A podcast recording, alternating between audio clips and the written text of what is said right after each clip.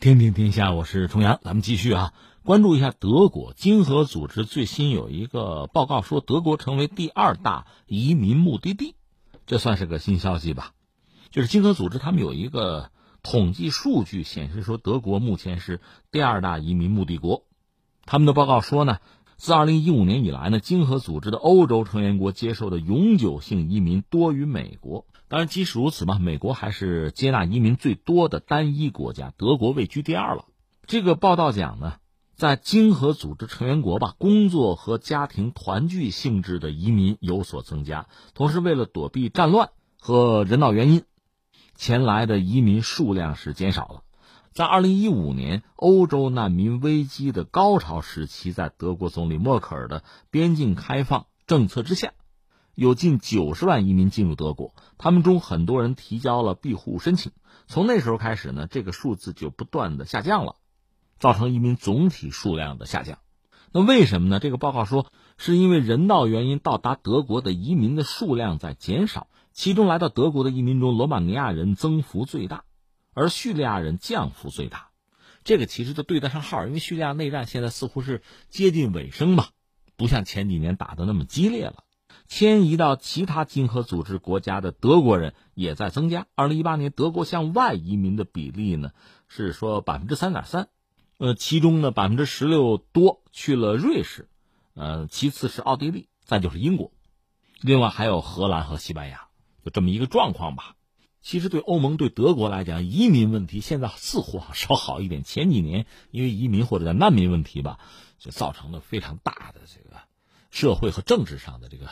波动啊，这方面争论争议都很多，呃，那我们作为旁观者看呢，其实我认为欧洲也好，德国也好，他之所以曾经一度哈大量的接受这个移民或者难民，甚至到最后带来政治上的很多这个动荡哈，那为什么要接受呢？我觉得是两个层面的问题，一个层面呢，确实涉及到很多欧洲国家是出于人道主义的关系，啊，出于这个人权的关怀，有接受大量的这个难民。比如德国接受的能有百万之众吧，这个数字已经相当之大，因为德国不是很大的一个国家，对吧？这是一个因素，但这并不是所有的因素。我个人以为还有一个因素不能忽略在哪儿呢？就是欧洲啊，欧盟国家，特别是老欧洲国家，人口老龄化问题是很严重的，整个它这个社会上人口结构在发生非常剧烈的变化。那欧洲在经济不是很景气的时候，排外的思潮会抬头。比如极右啊、民粹啊会抬头，其中有一个因素是什么呢？就是传统欧洲白人基督教，因为老龄化和生育率比较低吧，就这个群体其实逐渐在萎缩。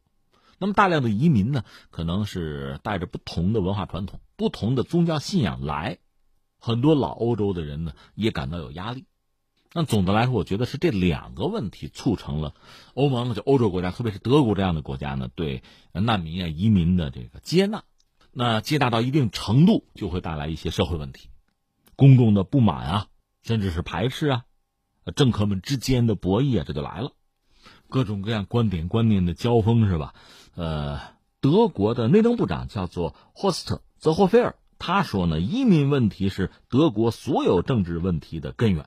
这个人大概几年前就说过这句话，他就说移民问题引发了德国所有的政治问题。啊，我一直这几年就这么说，不少民意的调查可以证实这一点。很多人的这个社会焦虑就是和移民挂钩了，而且移民问题上的矛盾成为导火索，德国面临这个政治危机。你这两年就是这个样子。从二零零六年以来吧，移民的数量逐渐就在增加。就说德国啊，二零一五年超过二百万人到了德国，这是从一九九二年以来吧，移民的数量最多的一年。而且移民一到德国呢，就开始打造，他早就有自己的一个圈子吧，一个生态吧。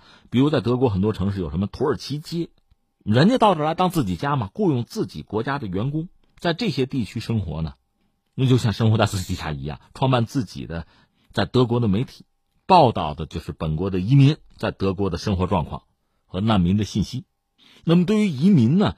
这个就有意思了。一开始德国人是接受和支持的，人道主义嘛。另外，刚才我们讲，如果有这个老龄化带来的问题的话，劳动力是不足的，而移民其实能很好的解决这个问题。来的往往是年轻的呀，是奔着发财致富、改变自己的这个生活状况来的。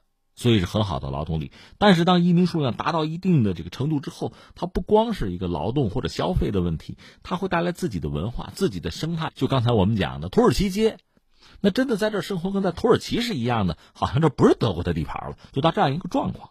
所以逐渐的呢，对于这个难民啊、移民的这个态度，德国公众开始有变化。一开始大家支持移民，支持接受难民，到后来这个数量、这个比例开始逐渐的就就降降低。但是即使到目前，在德国应该说是半数以上的人还是支持移民的。但是具体来讲，你要为这个移民提供工作，啊，提供教育，这个还是让人头疼。那移民来了之后，如果找不到合适的工作，他确实很难直接适应德国的生活吧。他一旦成为失业者，他无所事事，流落街头。而学校这个教育体系也很难直接接纳年轻的孩子，就接受正规教育呢，不太可能。这样呢，很多移民就成了被排斥的对象，客观上如此吧。那么很多移民他们也就会带来负面的影响了，而且越来越多，恶性循环。那今天这个新闻就经合组织这个报告，你可以看到，一个是美国还是接纳移民最多的一个国家。这个怎么说呢？一个是美国人有传统，再就是它毕竟大呀，和德国还不是一个数量级。嗯，再就是其实今天他们的移民政策也在有变化。特朗普上台之后，应该说这个态度变得逐渐的严厉，不那么友善了，边境墙什么的搞这套东西了。而德国呢，其实和美国比起来，应该说要温和的多。德国现在是第二大，排到第二，国家不是很大，比较单薄嘛。他接纳移民的数量，其实就从能力上应该是远远不如美国的。这就是勉为其难了。我个人以为，刚才我们谈到，一个是往好里说，它解决一部分就业问题，而且在今天，实际上不管你喜不喜欢、接不接受这个全球化的潮流啊，虽然有逆流者啊，有阻挡者，但是全球化还是在各个领域在逐渐的深入。其实你怎么更好的适应这个全球化才是要点。而德国其实相形之下啊。你说实践的多吗？做了不少啊，其实准备依然是不足的，不管是在这个法律体系上，还是在这个资源的分配上，它都有这样那样的问题。好在哪儿呢？就是我们说叙利亚内战现在等于接近尾声，逐渐的消停啊。就像以前我举那个例子，就水龙头你开着，你下边不管多少盆的碗去接，多大的桶它都不够用，一会儿就满，除非你把那水龙头关上。而现在叙利亚内战接近尾声呢，意味着那个龙头多少关上了一点吧。如果没有太多新的战乱发生，欧洲人的压力就会小得多。而一旦难民来了，实际上对整个欧盟啊，其实是一个巨大的挑战，就类似英国脱欧一样。而实际上呢，如果说英国脱欧的话，欧盟其他成员国还容易达成一个共识，那就是维持一个共同的态度吧。对英国有一个共同的态度，这还好说。对移民就不一样。一个你看，在就在德国国内就是很典型的例子。你不同的群体，你比如说作为政客、政治家，你作为这个企业需要用人，和作为普通百姓，感受到移民影响他生活、破坏社会秩序、抢夺他的资源，那感觉就不一样，态度就不一样。这是一个。另外呢，欧盟内部不同的国家加入欧盟，其实那都有不同的这个诉求吧。你比如很多中东欧国家加入欧盟，人家是希望能改善自己的生活，不是来背更多的负担和麻烦来的。再就是各个国家对于劳动力的需求，你就拿难民当劳动力啊，需求也是不一样的，有的着急，有的不那么着急嘛。所以最终欧盟对于难民的政策很难达成一致，而且欧盟国家这地理位置也不一样，你比如意大利啊、希腊呀，这首先很容易遭到难民的这个冲击啊，压力是最大呀。所以大家对移民难民的态度是不一样。德国总的来说呢，还是相对在欧盟国家里，因为它毕竟体量比较大，而且经济比较发达嘛，承担的也比较多。但这恐怕也是有一个天花板的。而现在你看，哎，成了第二大移民目的地了。当然还是那句话，一个是全球吧。如果说这个战事啊不再频仍，特别是叙利亚内战逐渐消停，也许德国人的压力逐渐会减轻一些吧。